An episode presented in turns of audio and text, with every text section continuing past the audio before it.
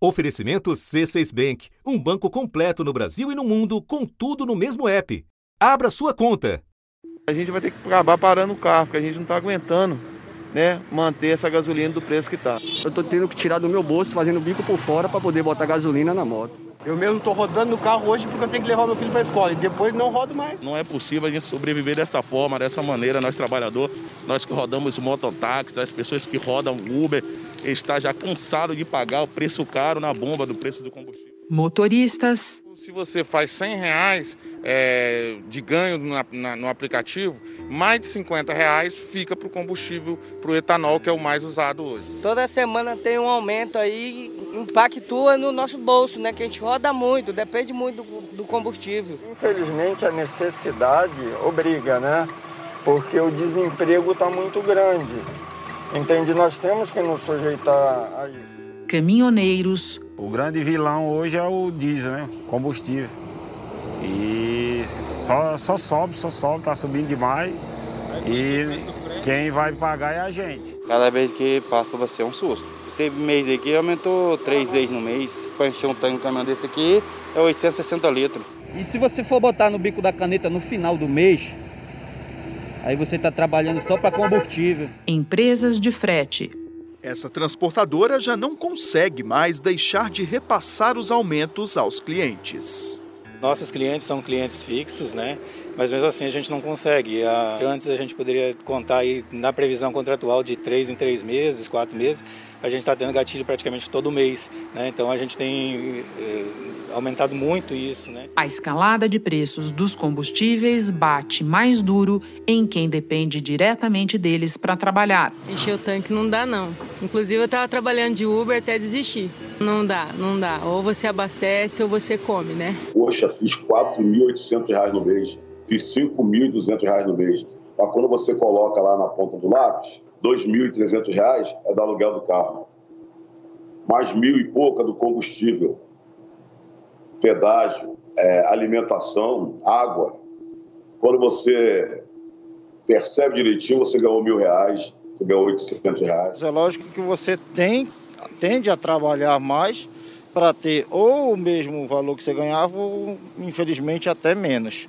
Por isso que muito motorista, muita gente deixou até de rodar por causa disso. Mesmo quem não é profissional, mas usa o carro como principal meio de transporte, passou a avaliar a alternativa. O Bento virou ciclista faz duas semanas. É com essa bike elétrica e dobrável que ele sai de Vicente Pires para trabalhar em Taguatinga. É um trecho relativamente curto, tem entre 6 e 7 quilômetros. Levando em consideração parcela de carro, né, o seguro, combustível, manutenção, é muita economia. Usando o carro mesmo só para trabalhar mesmo na hora que eu preciso e, na medida do possível, de bicicleta. Daqui a pouco a gente está trabalhando de bicicleta, de pé. Coloca 30 reais, não dá nada de gasolina. É um absurdo esse preço. Desde o início do ano, a gasolina subiu mais de 73% no Brasil e o diesel 65%.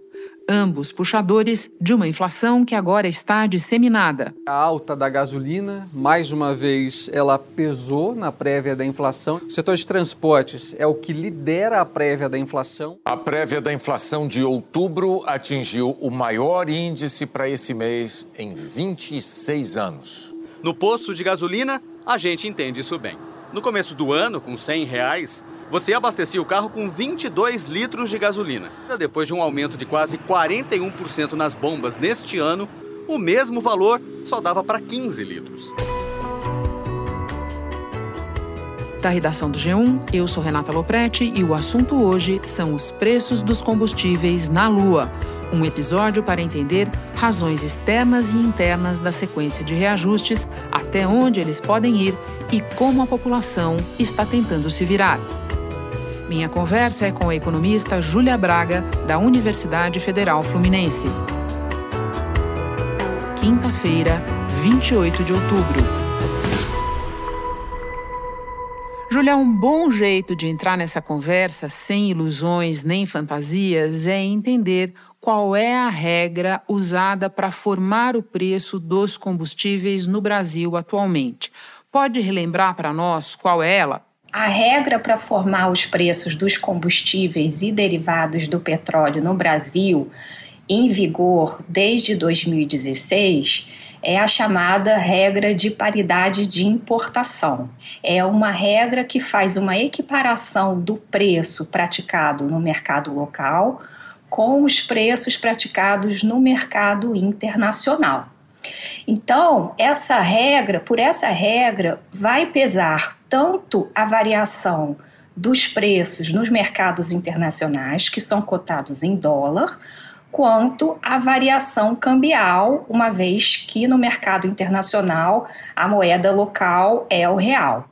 A nova política de preços da gasolina e do diesel, aprovada pela diretoria da Petrobras, prevê que os valores dos combustíveis tenham equivalência internacional. Os ajustes nos preços da gasolina e do diesel também serão mais frequentes. A cada mês, um comitê de mercado e preços com diretores da companhia vai se reunir para fazer revisões nos valores. A Petrobras explicou que com essas reuniões os preços vão poder cair, subir ou se manter iguais. Antes, a regra era uma regra que é, estabelecia uma média de longo prazo, é, então não havia um repasse imediato aos preços internos das variações internacionais dos preços e da variação cambial.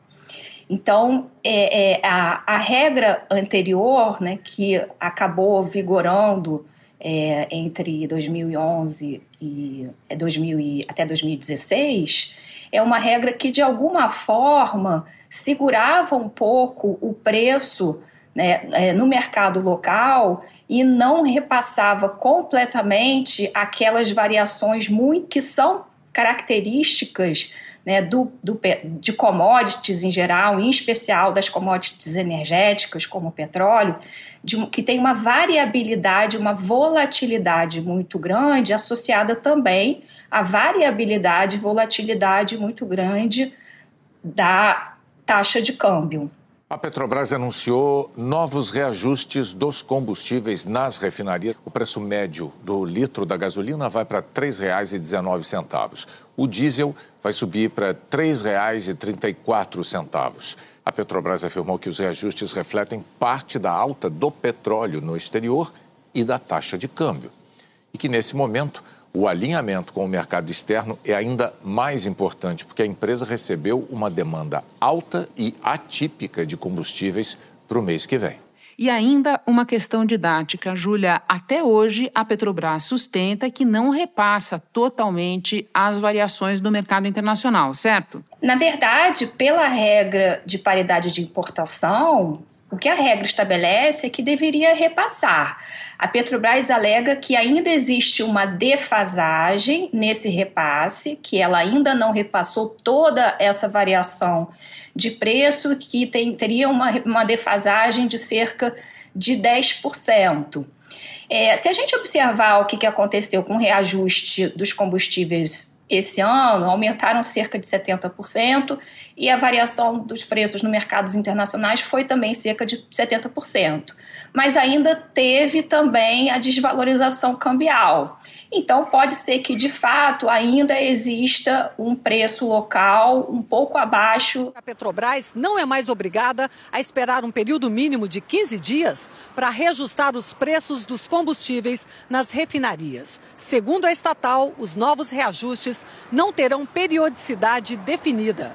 A diretoria executiva da Petrobras entendeu que a alteração daria mais competitividade à companhia, ou seja, subindo ou baixando o preço, seguindo as tendências do mercado internacional. Mas mesmo assim, uh, num prazo um pouco mais longo, a tendência, né, que se for seguir é, cegamente a regra é de, de, de, repassar toda essa variação, tanto a variação do preço em dólar quanto a variação cambial. Júlia, nós vamos falar de variação cambial, mas antes eu quero te perguntar sobre a cotação do petróleo no mercado internacional. Vem numa escalada, neste mês de outubro, o barril já ultrapassou 80 dólares, um patamar que ele não via desde 2018. E nós estamos vendo pressão do lado da demanda, que aumentou, e do lado da oferta, que foi restringida. Podemos começar explicando o lado da demanda? O que é que aconteceu? Houve um aumento do consumo mundial que é explicado pela reabertura dos países que conseguiram controlar à pandemia, especialmente dos países asiáticos, que foram bem sucedidos no controle da pandemia. E, além disso, existe também uma demanda maior pelo uso do gás natural. E a extração do gás natural é muitas vezes associada à extração do petróleo. Então acaba que ambos os preços ficam muito correlacionados e codependentes. Então a China vem utilizando mais intensivamente o gás natural como um substituto do carvão em suas termoelétricas, devido às metas para redução de emissão de poluentes e a política de transição energética. E houve também uma, de, uma redução da geração de energia renovável no continente europeu, é, porque muitos dos parques eólicos do continente acabaram sendo afetados pela falta de vento, e isso é, fez aumentar essa demanda do gás natural. E do lado da oferta, o que aconteceu? Do lado da oferta, aconteceram também alguns fatores climáticos, como os furacões que danificaram a infraestrutura de petróleo nos Estados Unidos e no Golfo do México.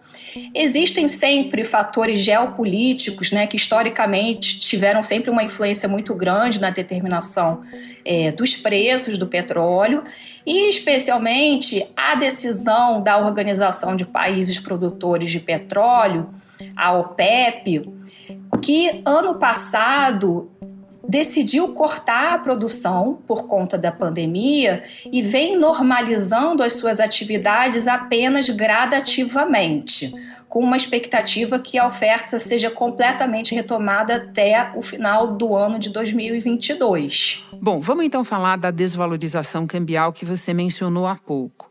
Tem sido objeto de muita análise o fato de que o real perdeu valor frente ao dólar muito mais do que outras moedas.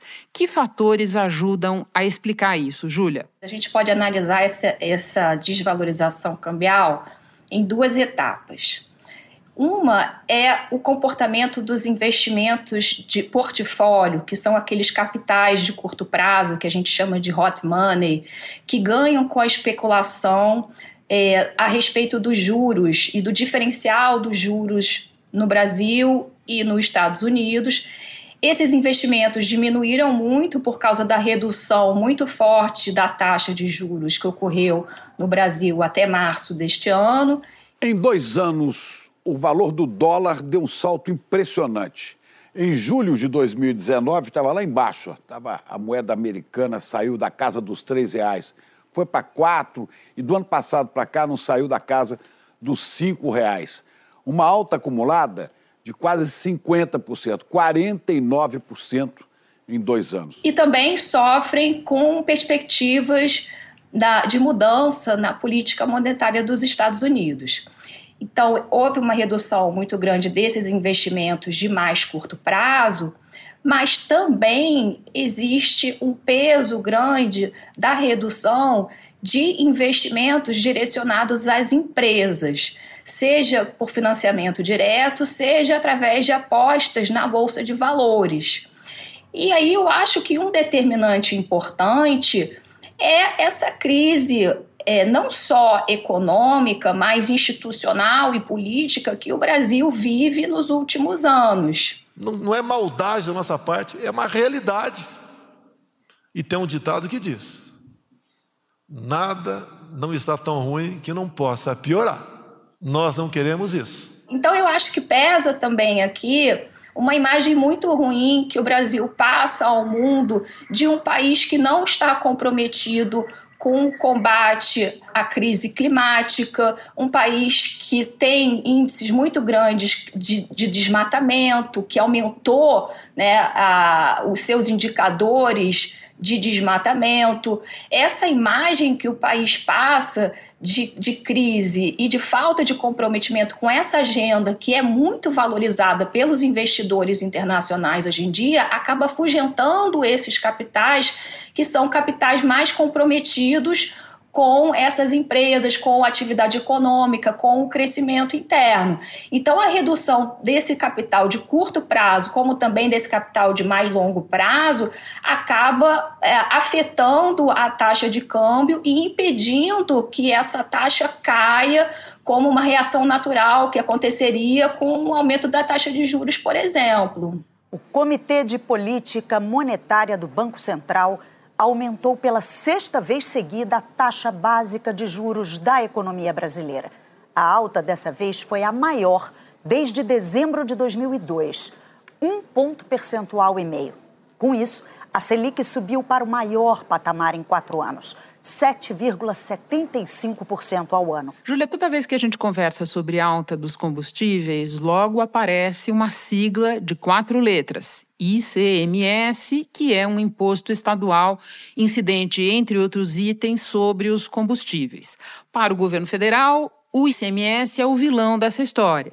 Os governadores, claro, pensam diferente e vêm se articulando para apresentar opção a um projeto de lei em análise no Senado que prevê fixar anualmente as alíquotas do ICMS. Como é que você avalia o potencial de impacto desse imposto, de mexer nesse imposto para reduzir ou para pelo menos segurar o preço dos combustíveis? Bom, em primeiro lugar, é preciso deixar claro que a alíquota do ICMS não é o vilão do aumento do preço desse ano, porque a alíquota do ICMS não mudou em relação ao ano passado, por exemplo. É, então, o que ocorre é que aumentou a receita tributária dos estados porque aumentou a base de cálculo, porque o preço do combustível subiu. A maior fatia do preço da gasolina é formada por impostos. 27,8% dele é a cobrança de ICMS, uma taxa do seu estado. O governo federal fica com os outros 11,6%, que são o CID, PIS/PASEP e CONFINS. O que fica para a Petrobras é 33,3% do preço final. Depois, entra o etanol anidro, que é 16,3% e o lucro das distribuidoras e revendedoras é de 11%. Já no diesel, a divisão é diferente. Mais da metade do preço que você encontra na bomba é da Petrobras. Os impostos são a segunda maior porção. A mordida do governo do seu estado é de 15,9%. Já o governo federal fica com 7%. Os distribuidores e os revendedores levam 13,4% do valor pago. De fato, essa alíquota tem um peso importante no, no, no, preço final do combustível. Algum tipo de política tributária sempre ajuda é, no controle dos preços. Então, isso foi utilizado no passado, por exemplo, com a CID combustível. Né? Mas é, essa mudança de alíquota é algo que tem que ser debatido com os governadores para não prejudicar é, a receita dos estados e uh, encontrar uma, uma fórmula que não prejudique no, no, presente, como que não prejudique no futuro com uma eventual redução é, do preço do combustível. Vamos passar agora para os efeitos econômicos mais amplos dessa alta. Por que, que esse não é qualquer preço, Júlia? Qual é o impacto desse preço, o dos combustíveis, sobre os outros da economia? É um preço importante porque a nossa malha de transporte é uma malha rodoviária e que, portanto, o custo da, do transporte e de logística em geral é muito atrelado ao preço dos combustíveis, especialmente do diesel. E acaba então que esse custo afeta o preço do frete, afeta a composição do preço da, de todas as mercadorias que, só, que estão nesse processo de distribuição, seja para o atacado, seja para o varejo. Com esse aumento do diesel, todos os derivados também sobem. Né? Um exemplo é o pneu, que também representa boa parte do, do, do custo da operação, né? Pneu, é, manutenção, peça, a gente tem muitas é, carrocerias, né? Então, assim, o alumínio subiu absurdo, né? O aço teve um aumento muito grande, são materiais que a gente utiliza aí no dia a dia para dar manutenção dos equipamentos. É um preço que a gente diz que é um preço básico da economia, que está na, na, na base da cadeia produtiva e que afeta é, praticamente né, toda a produção e distribuição. Júlia, para terminar, eu quero te ouvir um pouco sobre perspectivas. Tá? Lembrando de quem nos ouve e tem que tomar decisões cotidianas que são desde racionar o seu uso de combustíveis até mudar de profissão porque não está dando mais para ser motorista de aplicativo. O que, que nós podemos esperar no médio prazo para 2022 em relação aos preços? Em relação aos preços, a perspectiva dos analistas que são especialistas no setor de energia é que esses preços continuem num patamar alto, né, embora não crescendo mais ainda, né, mas que continue num patamar elevado nos próximos anos. Quem precisa abastecer em Bagé tem que desembolsar quase R$ reais pelo litro da gasolina comum.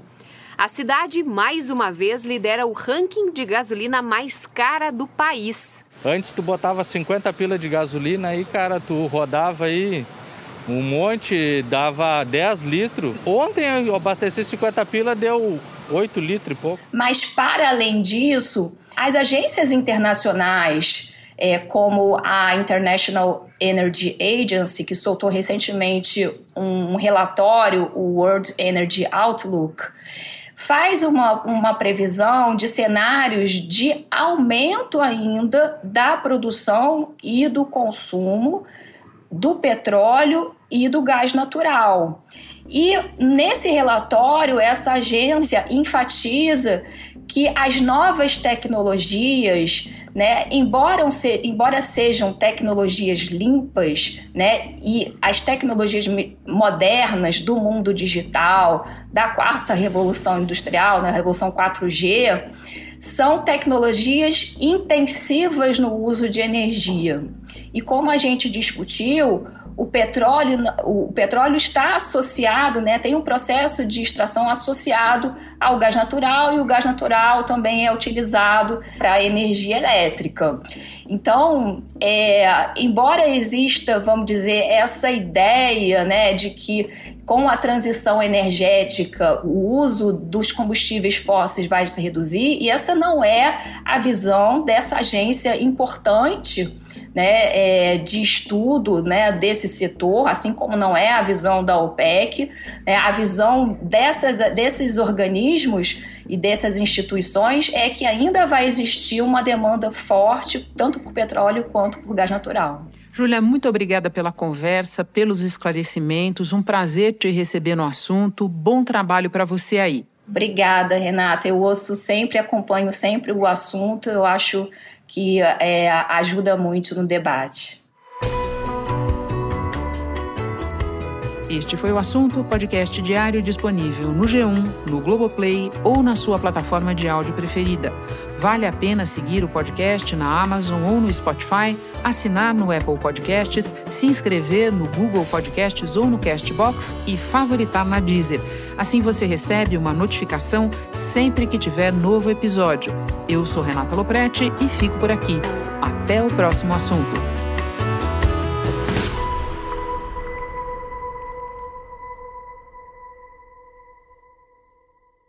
Você no topo da experiência financeira que um banco pode oferecer. Escolha um banco completo no Brasil e em qualquer lugar do mundo. Abra sua conta no C6 Bank.